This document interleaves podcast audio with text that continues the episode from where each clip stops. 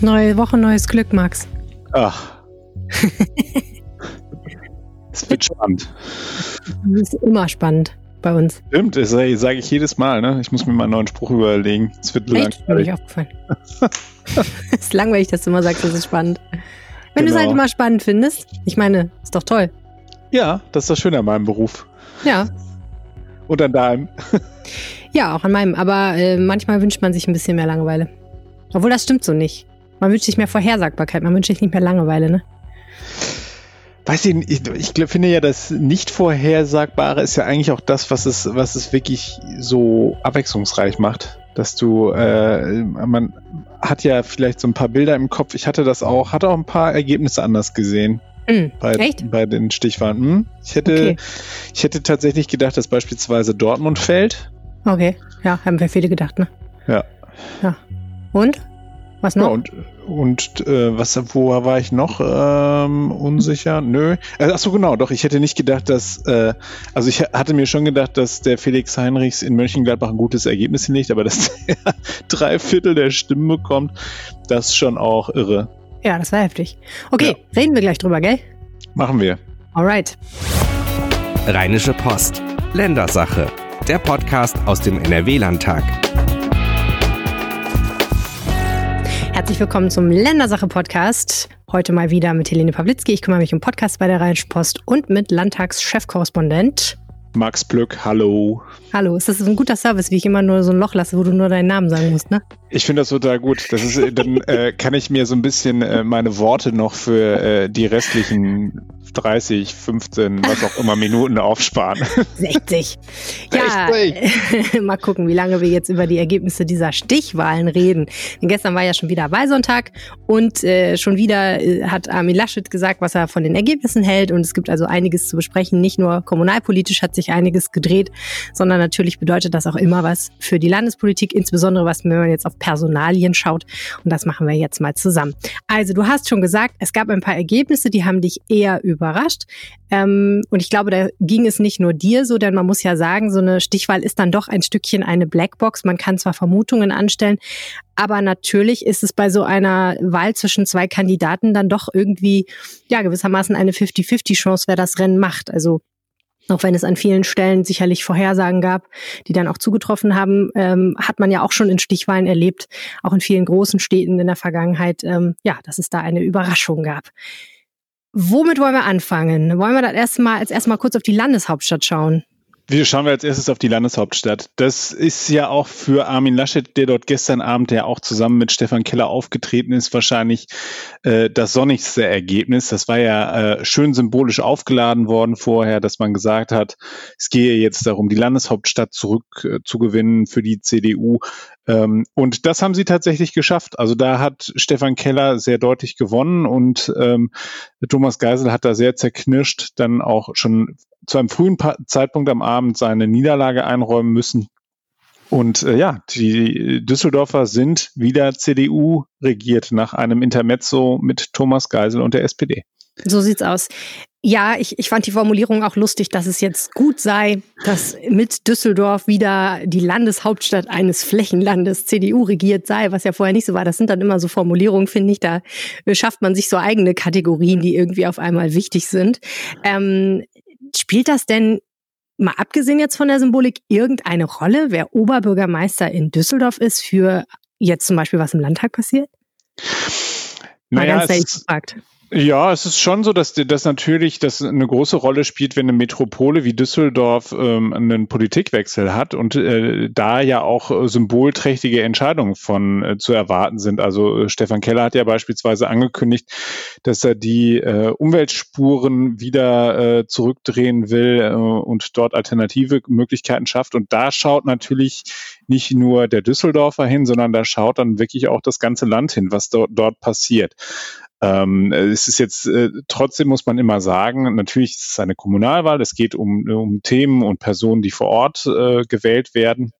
Aber am Ende würde ich sagen, wenn eine, äh, eine Großstadt und dann noch die Landeshauptstadt äh, einen derartigen Politikwechsel hinbekommt, dann ähm, hat das auf jeden Fall auch weitere, weitere Folgen für die Landespolitik. Hm. So ganz generell, wenn Armin Laschet, wie beispielsweise gestern im Areal Böhler in Düsseldorf geschehen, sich so auf die Brust trommelt und sagt, das war doch ein guter Wahlabend für uns, wir haben Oberhausen, wir haben Münster, wir haben Düsseldorf, wie viel ist da dann schlicht stolz auf seine Partei und wie weit geht es auch um Kalkül, nochmal zu zeigen, ich hab's auch drauf? Also ist das ein Votum für die Laschet-CDU? Naja, die Laschet-CDU muss man ja tatsächlich sagen, ist auch die NRW-CDU. Also er ist der Parteivorsitzende der äh, CDU in NRW und äh, insofern hat er natürlich einen Anteil daran, wenn, wenn solche Wahl Siege äh, eingefahren werden. Er muss sich aber zugleich natürlich auch die Wahlniederlagen dann äh, anheften. Das macht man natürlich in so einem Moment nicht unbedingt so gerne, aber da werden wir ja gleich auch noch dazu kommen. Ähm, die, also es ist richtig, Oberhausen ist natürlich auch so ein Ding gewesen. Ähm, das ist ähm, 2015 das erste Mal wirklich äh, von der CDU gewonnen worden äh, und man musste da jetzt ja doch schon so ein bisschen Sorge haben, ob Herr Schranz das, äh, das äh, wieder schafft, weil er ja zumindest jetzt in die Stichwahl gekommen ist und beim letzten Mal hat er es wirklich gleich auf Anhieb geschafft. Ähm, aber ich habe ähm, mich ein bisschen so mit dem äh, Wahlkampf dort auseinandergesetzt und habe festgestellt, dass dort, äh, also dass er da nicht gefährdet war, weil halt eben der Herausforderer Thorsten Berg auch so ein bisschen blass war ähm, und oder zu zahm, so müsste man es sagen. Also insofern Oberhausen, das tut der SPD weh und insofern kann da Armin Laschet mit stolz geschwellter Brust durch die Gegend laufen. Und Münster war auch so ein Ding. Also Münster, äh, klassische Unistadt, viele junge Leute, viele grüne Themen, ähm, fahrradfreundliche Stadt und so weiter. Äh, und ein, ein grünen Kandidat, der äh, sich mal auf die Fahnen geschrieben hat, in fünf Jahren äh, die Autos aus der Innenstadt komplett zu verbannen.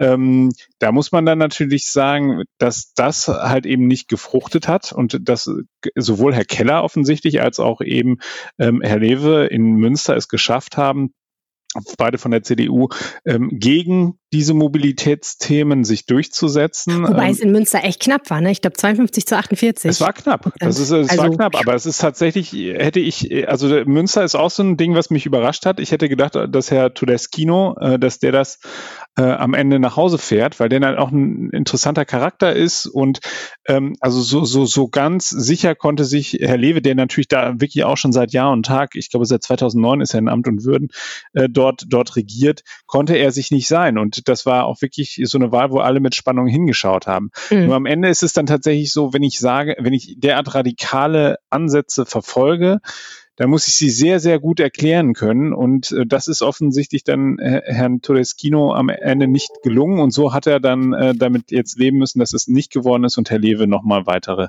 Jahre dort im, im Münsteraner Rathaus sitzt. Also das sind auf jeden Fall die Dinge, die sich äh, Laschet ans Revier heften kann, mit denen er losgehen kann. Und ähm, es gibt dann ja noch so ein paar so ein paar Städte, die ähm, zumindest mit CDU-Beteiligung äh, gewonnen wurden. Also Köln, Frau Reker ist ja nicht nur auf dem grünen Ticket, sondern auch auf dem CDU-Ticket äh, unterwegs und in Wuppertal ähm, Uwe Schneidewind ist ähm, auch gewählt worden. Ähm, der, der hat zwar ein grünen Parteibuch, aber ist auch unterstützt worden von der CDU. Also insofern gibt es da schon so ein paar Dinge, äh, die man wirklich äh, positiv herauskehren kann.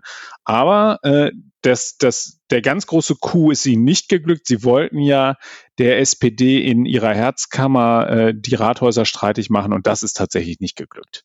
Hm, ja, du hast Dortmund angesprochen. Da bleibt ein SPD-Mann Oberbürgermeister und der ehemalige Bürgermeister von Altena im Sauerland, den man vielleicht noch kennt vom Namen her Andreas Holstein, weil er einem Attentat zum Opfer gefallen ist und äh, schwer am Hals verletzt wurde durch einen Messerstecher, der hat es eben nicht geschafft, dann doch genug Stimmen zu bekommen. Ähm, ja, und äh, es ist natürlich für mich so ein bisschen die Frage, ob das große Duell jetzt immer noch SPD und CDU ist oder sich vielleicht langsam ein bisschen der Wind dreht und die großen Duelle sind eigentlich CDU und Grüne, wenn sie nicht gerade sowieso zusammenarbeiten. Denn auch das zeigt sich ja an vielen Stellen. Also Düsseldorf zum Beispiel hat ja eine ganz starke grüne Ratsfraktion bekommen und jetzt ist die Frage, wird es im Rathaus ein schwarz-grünes Bündnis vielleicht geben nach einer Ampelkooperation? Und auch du hast es angesprochen, in anderen Städten gab es oftmals zum Beispiel in Wuppertal Teil eine Zusammenarbeit zwischen Grünen und CDU. So ganz selbstverständlich, als äh, wäre das schon immer so gewesen, kommt einem vor. Ja, Also man hat wirklich den Eindruck, dass, dass Grüne und äh, ähm, Christdemokraten hier wirklich sehr stark zusammenrücken. Andersherum muss man aber auch immer im Hinterkopf äh, behalten, sie haben sich natürlich auch gegenseitig behagt im Wahlkampf. Schauen wir Richtung Bonn, wo ähm, Frau Dörner ähm, dort zur grünen Oberbürgermeisterin gewählt worden ist. Ähm, da hat, ist sie natürlich gegen äh, ähm, Ashok äh, Sridahan angetreten von der CDU, der auch natürlich ein, ein CDU-Promi ist, ne? weil er als, als, ähm, als Mann mit Migrationshintergrund es geschafft hat, äh, Bonn für sich zu gewinnen und jetzt halt eben war es wirklich auch nur ein kurzes Intermezzo, muss man ja sagen. Äh, und äh, so eine Stadt, die, die, die Bundesstadt Bonn zu gewinnen, äh, für die Grünen ist natürlich was Tolles. Also die Grünen können nach diesem Abend, nachdem sie ja schon beim letzten Mal mit 20 Prozent da rausgegangen sind, äh, landesweit, können sie noch mal mehr mit stolz geschwellter Brust durch die Gegend laufen, mehr, glaube ich, sogar noch als Armin Laschet, mhm. äh, weil das sind wirklich, also das ist, äh, das ist jetzt eine Zeitenwende, das kann man nicht anders sagen. Die waren gestern auch, äh, die waren also völlig euphorisiert, so häufig, wie ich gestern das Wort historisch gehört habe aus dem Mund von Felix Banaschak äh, und Mono Neubauer, den beiden Parteivorsitzenden, aber auch Monika Düker hat es mir gesagt, die ist Fraktionschefin im Düsseldorfer Landtag. Also die sind, die sind da wirklich jetzt äh, euphorisiert. Zu Recht muss man sagen, neben Bonn haben sie ja auch Aachen gewonnen. Und in Düsseldorf haben sie sogar eine Wahlparty im Rathaus gemacht, obwohl sie gar nicht mehr zur Wahl standen. Ja, das ist ja, ist ja ihr gutes Recht. Ich meine, wenn man feiern, wenn, wenn man also an die AHA-Regeln äh, denkt, dann äh, und die das alles ein, einhält, dann ist das doch auch durchaus in Ordnung. Ähm, ja, du hast recht. Also die die die die SPD-CDU-Rivalität ähm, ist jetzt nicht mehr die einzige, die man auf dem Schirm haben muss.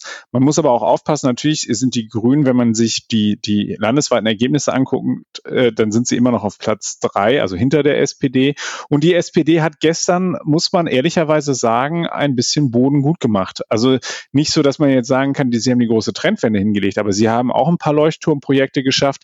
Wir haben es angesprochen äh, der, ähm, der Kandidat in Mönchengladbach, Felix Heinrichs, hat, also das ist da von einem Achtungserfolg zu reden oder, oder nein, da muss man sagen, der hat, der, der hat sensationell hat er diese Stadt gewonnen. Der ist 31 Jahre alt, also noch ein junger Kerl, el, ähm, und hat mit 74 Prozent drei Viertel aller Stimmen mal eben kurz auf sich vereinigt. Der ist äh, für die Mönchengladbacher, die kennen ihn, der ist äh, im Politgeschäft quasi ein alter Hase, also die würden den nie als jungen Kerl bezeichnen, weil der da wirklich auch schon seit Jahr und Tag ähm, ähm, vor Ort Politik macht. Ähm, aber das ist, ähm, das ist schon wirklich auch was, was sich die SPD heute, äh, was sie heute ins Schaufenster stellen werden. Und wie gesagt, eben die Herzkammern. Ähm, man muss sagen, du hast gerade Andreas Holstein aus Altena angesprochen, der hat, ähm, der hat wirklich auch einen, äh, einen tollen, ordentlichen Wahlkampf da hingelegt. Und ich hätte am Ende gedacht, ähm, dass die, dass der Frust in dem Lager äh, derer, die ähm, halt eben langsam äh, es leid sind, äh, seit Jahrzehnten wirklich von der SPD regiert zu werden, dass der so groß ist, dass sie alle zu ihm rüber äh, wandern. Aber das hat er offensichtlich dann am Ende nicht geschafft. Und deswegen ist ähm, Herr Westphal auch weiterhin äh, äh, oder ist Herr Westphal sozusagen der, der Neue, so muss man es sagen, nicht weiterhin. Thomas Westphal ist der neue ähm, Bürgermeister von Dortmund. Ähm, dann muss man sich noch äh, eine, eine äh, weitere Stadt anschauen, die wir ähm, in den vergangenen Tagen aus anderen Gründen, nämlich äh, wegen Hochzeitsfestivitäten, sehr stark auf dem Zettel hatten. Das Allerdings. ist die schöne Stadt Hamm, beziehungsweise schöne Stadt muss, also da muss man vielleicht ein Fragezeichen. Nein, sie hat ein paar schöne, sie hat ein paar schöne Ecken. ich, ich, kann das, ich kann das sagen, weil meine Großmutter dort lebt und ich seit Zeit meines Lebens immer hingefahren bin und auch dort Zivildienst gemacht habe. Aber also. am Ende äh, äh, jetzt sind wir schon wieder im Nähkästchen. Am Ende äh, äh, ist das ist es schon auch äh, ähm, ziemlich bitter dort für die CDU, dass der langjährige, wirklich der, der, der dienstälteste Oberbürgermeister von NRW, Thomas Hundsteger-Petermann, äh, es dort nicht geschafft hat, nochmal gewählt zu werden. Er hat einen einen Wahlkampf geführt, der auch für Kritik gesorgt hat, ähm, wer, weil er beispielsweise da so, so ein bisschen irgendwie eine Art Spaßwahlkampf gemacht hat, Leben wie in Bullabü und so weiter oder, oder Leben wie im Auenland. Das ist offensichtlich bei den, äh, bei den Bürgern nicht so gut angekommen, denn diese Stadt hat trotzdem immer noch sehr viele Probleme, Strukturwandel etc. Ähm, und äh, hatte jetzt dann zuletzt natürlich auch äh, das große Problem mit Corona. Da hätte ich tatsächlich sogar noch gedacht, dass er da noch ein bisschen mehr rausholt, äh, weil man ja immer sagt, Krisenmanagement Stunde der Exekutive und ich würde sagen sogar, dass er das einigermaßen ordentlich entschieden hat, dass er da schnell die Maskenpflicht wieder eingeführt hat in den Schulen, dass er gesagt hat, wir müssen jetzt ähm, äh, Partys und Feste ab 25 Personen müssen wir anmelden, ab 50 Personen sind sie genehmigungspflichtig. Also er hat da schnell und beherzt durchgegriffen. Ähm, aber es hat am Ende nicht gereicht und äh, so ist jetzt ähm, Mark Hertha mit 63,6 Prozent ein SPD-Bürgermeister äh, in der schönen oder nicht ganz so schönen Stadt Hamm. Ja, und jetzt haben wir nur über Großstädte geredet und gar nicht über Landkreise. Was hat sich denn so bei den Landratswahlen getan?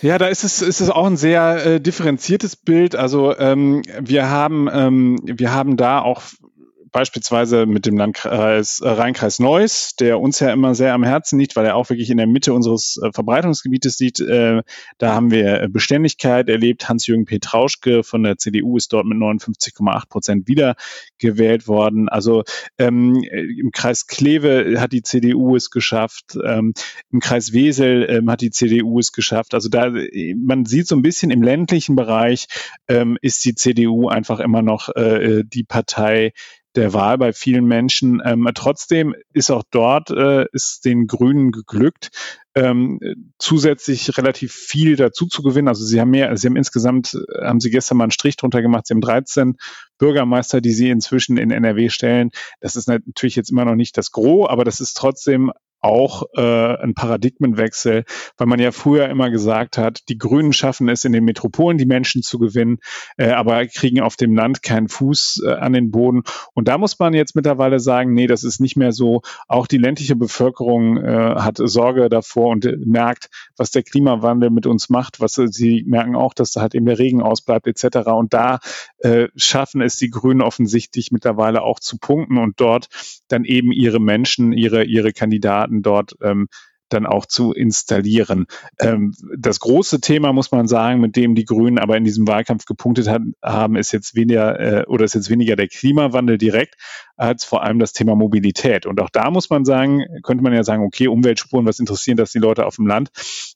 Naja, die, die, die Menschen, die vom Land in die, in die Städte fahren, um dort zu arbeiten, waren natürlich klar, äh, äh, haben natürlich eine ganz klare Meinung dazu, ähm, sind nicht vielleicht unbedingt immer großer Freund davon, aber sie sind natürlich beispielsweise daran interessiert, dass es einen, äh, einen gut ausgebauten öffentlichen Personennahverkehr gibt, der äh, sie dort auch rund um die Uhr äh, in die Städte bringt, äh, beziehungsweise dass halt eben auch der ländliche Raum ordentlich erschlossen ist. Und das war so ein Thema, was die Grünen auch ordentlich besetzt haben und mit dem sie dort dann halt eben auch im ländlichen Raum punkten konnten. Aber trotzdem, also die, die, die das Land muss man sagen, ähm, die ländlichen Räume sind äh, immer noch halt eben auch stark CDU geprägt oder CDU-lastig geprägt, so muss man es sagen.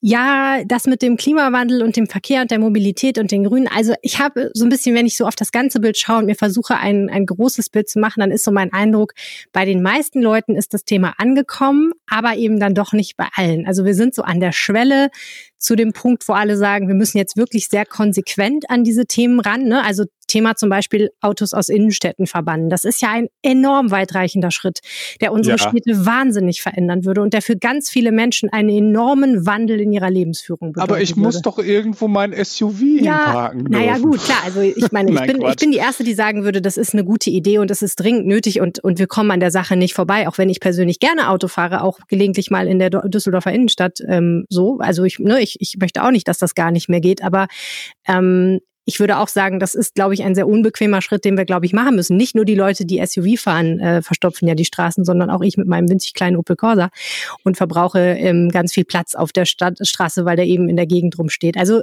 muss man ja einfach sagen, irgendwann kommen wir wahrscheinlich an den Punkt, wo wir nur schwer dran vorbeikommen, zu sagen, so nur noch unter ganz gewissen besonderen Umständen darf man Auto fahren in der Innenstadt, vielleicht nur noch mit Carsharing oder irgend sowas. Aber da sind wir halt noch nicht, ne? Also es ist noch nicht so weit, dass wir jetzt alle vollen Herzens sagen würden, yo, den Schritt gehen wir. Genau. Um mal ein Beispiel zu nennen. Ja, und ich glaube, dass das Problem ist einfach auch, du musst vorher die, du musst vorher Rahmenbedingungen schaffen. Ähm, Herr, Herr Geisel hat das ja, glaube ich, so ein bisschen als so Lenkungswirkung verstanden nach dem Motto, äh, wir verbannen sie erstmal und die werden schon ihren Weg finden hinein in die Städte. Und das funktioniert natürlich nicht, weil du musst halt eben auch ein, ein ausreichend äh, funktionierendes äh, ÖPNV-Angebot haben, du musst ausreichend Stellplätze am Stadtrand haben, du musst dort äh, es organisieren, dass die Leute dann ähm, äh, von, von ihren Park-and-Ride-Parkplätzen äh, ausreichend dann dort in die Innenstädte kommen. Du musst äh, Fahrradboxen an den Hauptbahnhöfen haben. Da ist so viel, was du äh, was, was du bedenken musst und was, äh, was damit reinspielt. Und da hat er, er hat natürlich versucht, da eine, ein, ein Dieselfahrverbot äh, abzuwenden. Das ist ja auch für diejenigen, die ähm, für Handwerker und für, für Menschen, die äh, sich erst vor ein paar Jahren auch auf Anraten der Bundesregierung hin ein Dieselfahrzeug gekauft hat, ist das ja aller Ehren wert. Nur am Ende ist das große Problem meines Erachtens, du musst die Voraussetzungen schaffen und dann kannst du es halt eben umsetzen. Und das hat er nicht getan und hat damit viele Leute verschreckt. Und ähm, dass, dass sich an der Mobilität etwas ändern muss. Ich glaube, dass das würden sogar äh, äh, Leute, die sagen, ich gebe Gas, ich will Spaß, äh, dass, dass die sagen würden, klar, wir sehen das selber. Ähm, und ähm, wenn sie Kinder haben und, und wollen, dass die Sicherheit eben durch den Straßenverkehr kommen, dann äh, werden sie sicherlich die Letzten sein, die sagen, äh, wir müssen unsere, unser Radwegesystem so ausbauen, dass es halt eben auch äh, den Menschen erlaubt, ordentlich hier durch die Gegend zu fahren. Und auch an die Fußgänger denken übrigens. Das finde ich ist immer so ein Thema, was hinten überfällt. Also da mhm. denkt so gut, finde ich, wie niemand dran. Und das fehlt mir auch auf der politischen Agenda so ein bisschen, dass die, der Fußgänger ist meines Erachtens der am meisten, äh, am meisten aus dem Blickwinkel verlorene äh, ja, Verkehrsteilnehmer, den wir gerade im Augenblick haben. Aber gut, das ist, wir sind, wir, wir kommen naja, wieder. Fußgänger brauchen auch nicht so fürchterlich viel, ne? das muss man sagen. Nö, ich finde gar nicht, dass wir abkommen, weil ich finde, wenn man sich das anschaut, was wir jetzt gesehen haben heute und wenn man versucht, daraus irgendwie ein, ein Bild der Gesellschaft abzulesen, dann würde ich sagen, die Uhr steht auf Viertel vor grün, aber eben nur auf Viertel vor und nicht auf voll. Und ähm, ja, die Frage ist, ob jetzt die Oberbürgermeisterinnen und Oberbürgermeister, die Landrätinnen und Landräte, die jetzt gewählt werden, zeigen, ob das, was sie für das richtige Paradigma halten, funktioniert. Also die eine Seite, die sagt, wir müssen ganz konsequent vorgehen und sagen, so, Schicht im Schacht, Autos raus aus den Innenstädten, egal was es kostet, egal wie unbequem es ist. Und die andere Seite, ich meine, so konsequent sagt das natürlich keiner. Alle sagen natürlich auch, und wir bauen außerdem noch schöne Alternativen aus. Die andere Seite, die sagt, nein, wir machen lieber den Leuten ein Angebot und wir wollen lieber versuchen, die Alternativen auszubauen. Dann hoffen wir, dass die Leute von alleine auf die gute Idee kommen, dass Fahrrad und ÖPNV doch eine tolle Idee sind und man ja auch noch zu Fuß gehen kann. Ich glaube ja, die Wahrheit liegt irgendwo in der Mitte. Ne? Man muss beides machen. Man wird um eine Zeit der unbequemen Lösungen nicht umhinkommen. Also es wird Reibungsverluste geben und da habe ich manchmal ein bisschen Sorge, dass zum Beispiel Stefan Keller in Düsseldorf ja offensichtlich alle glücklich machen will. Die Autofahrer dürfen weiter Auto fahren, die Fahrradfahrer kriegen ein tolles Radhauptwegenetz und die Fußgänger, naja gut, die dürfen dann in die tolle erweiterte Rheinbahn steigen. Ähm, ob das alles so wuppdig geht, das wird sich zeigen. Aber da müssen wir jetzt einfach, glaube ich, in den nächsten Jahren gucken, ähm, ja, wohin sich die, die Reise verschiebt und ob vor allen Dingen die Entwicklung, nämlich zum Beispiel die Klimaentwicklung, die, die Staus, die Hitze in den Städten und so weiter und so fort und die Dürre auf den Äckern, ob das nicht sozusagen das alles irgendwie diese ganzen Überlegungen sowieso zunichte macht und uns diese Entwicklung überholt, ohne dass ich jetzt die Panik schüren will. Helene, ich frage mich gerade, warum du nicht bei der Kommunalwahl als Politikerin angetreten bist. Eigentlich wäre das doch wie, wie für dich geschaffen. Wieso? Weil ich so schlaue Sachen sage. Oder? Ja, das ist einfach, nein, du hast ja, du hast ja, das war ja wie schon eine, eine Parteitagsrede hier. Ich das großartig. oh nein, weiß ich jetzt nicht. Ich glaube, ich würde bei keiner Partei so richtig landen, weil, ähm, ja, ich, ich immer den, ja, ich, ich finde, du, keiner du hat so richtig Partei, 100% recht. Du musst die Partei dann einfach nachher nach deinem Bild formen. Ja, ja, okay, genau. gut. Da muss ja erstmal hinkommen. Das ist gar nicht so einfach als einfache Kommunalwahlkandidatin. Na gut, okay, also wir haben meine, sozusagen meinen Weg haben wir schon in die Politik geebnet. Das finde ich super. Ich habe jetzt auch schon einen exzellenten Fürsprecher. Du kannst ja dann mein Pressesprecher werden. Dann oh, das läuft ich würde das. mich freuen. Deinen Connections. Oh, wir werden ein Dreamteam. Okay, und wenn ich dann aufhöre, kannst du dann anfangen. Wir machen es so wie in den USA mit den Clintons und so. Weil du kriegst du mal, wenn, wenn du die Clintons nimmst, dann äh, haben wir aber ein Problem. Dann wird meine Frau mich gleich, gleich schlagen. Ja, okay, mein Mann wahrscheinlich auch. Na gut, okay, also nicht die Clintons. Mir fällt nur kein anderes gutes Beispiel ein. Irgendwas kriegen wir schon hin. Ja, bestimmt. wir sind eine Doppelspitze, so kann man es ja vielleicht auch machen. Das Müssen wir noch was sagen zum Thema, äh, wie, wie dass der Podcast demnächst an einem anderen Tag erscheint? Äh, ja, ähm, das können wir tun, denn wir sind jetzt quasi am Ende mit der Kommunalwahl äh, Nachlese. Vielen, vielen Dank erstmal, Max. Und genau, wir ähm, sind ja sonst immer meistens am Montag am Laufe des Tages für euch da. Wir haben uns aber überlegt, dass wir mal ausprobieren, einen anderen Tag zu wählen, nämlich äh, den Freitag. Das wird der neue Tag sein, wo die Ländersache erscheint, sodass ihr uns schön zum Feierabend hören könnt und übers Wochenende und nochmal auf die politische Woche mit uns zurückblicken könnt. Das wird schon diese Woche starten. Also diese Woche verwöhnen wir euch mit zwei Episoden. Und ansonsten gilt das, was immer gilt. Wenn ihr uns unterstützen wollt, dann schließt ein RP Plus Abo ab. Das Angebot findet ihr unter rp-online.de slash abo-ländersache. Und wenn ihr uns was sagen wollt, dann schreibt uns eine Mail an ländersache.rheinische-post.de oder ihr findet uns auf Twitter. Und Max, du darfst nochmal dein Twitter-Handle sagen. Oh, das ist so gut. Ich, weiß, ich weiß es gar nicht mehr. Max unterstrich Plück mit UE und CK. genau. Und mein Name ist Helene Pawlitzki auf Twitter. Vielen Dank fürs Zuhören. Ciao. Tschüss. Mehr bei uns im Netz www.rp-online.de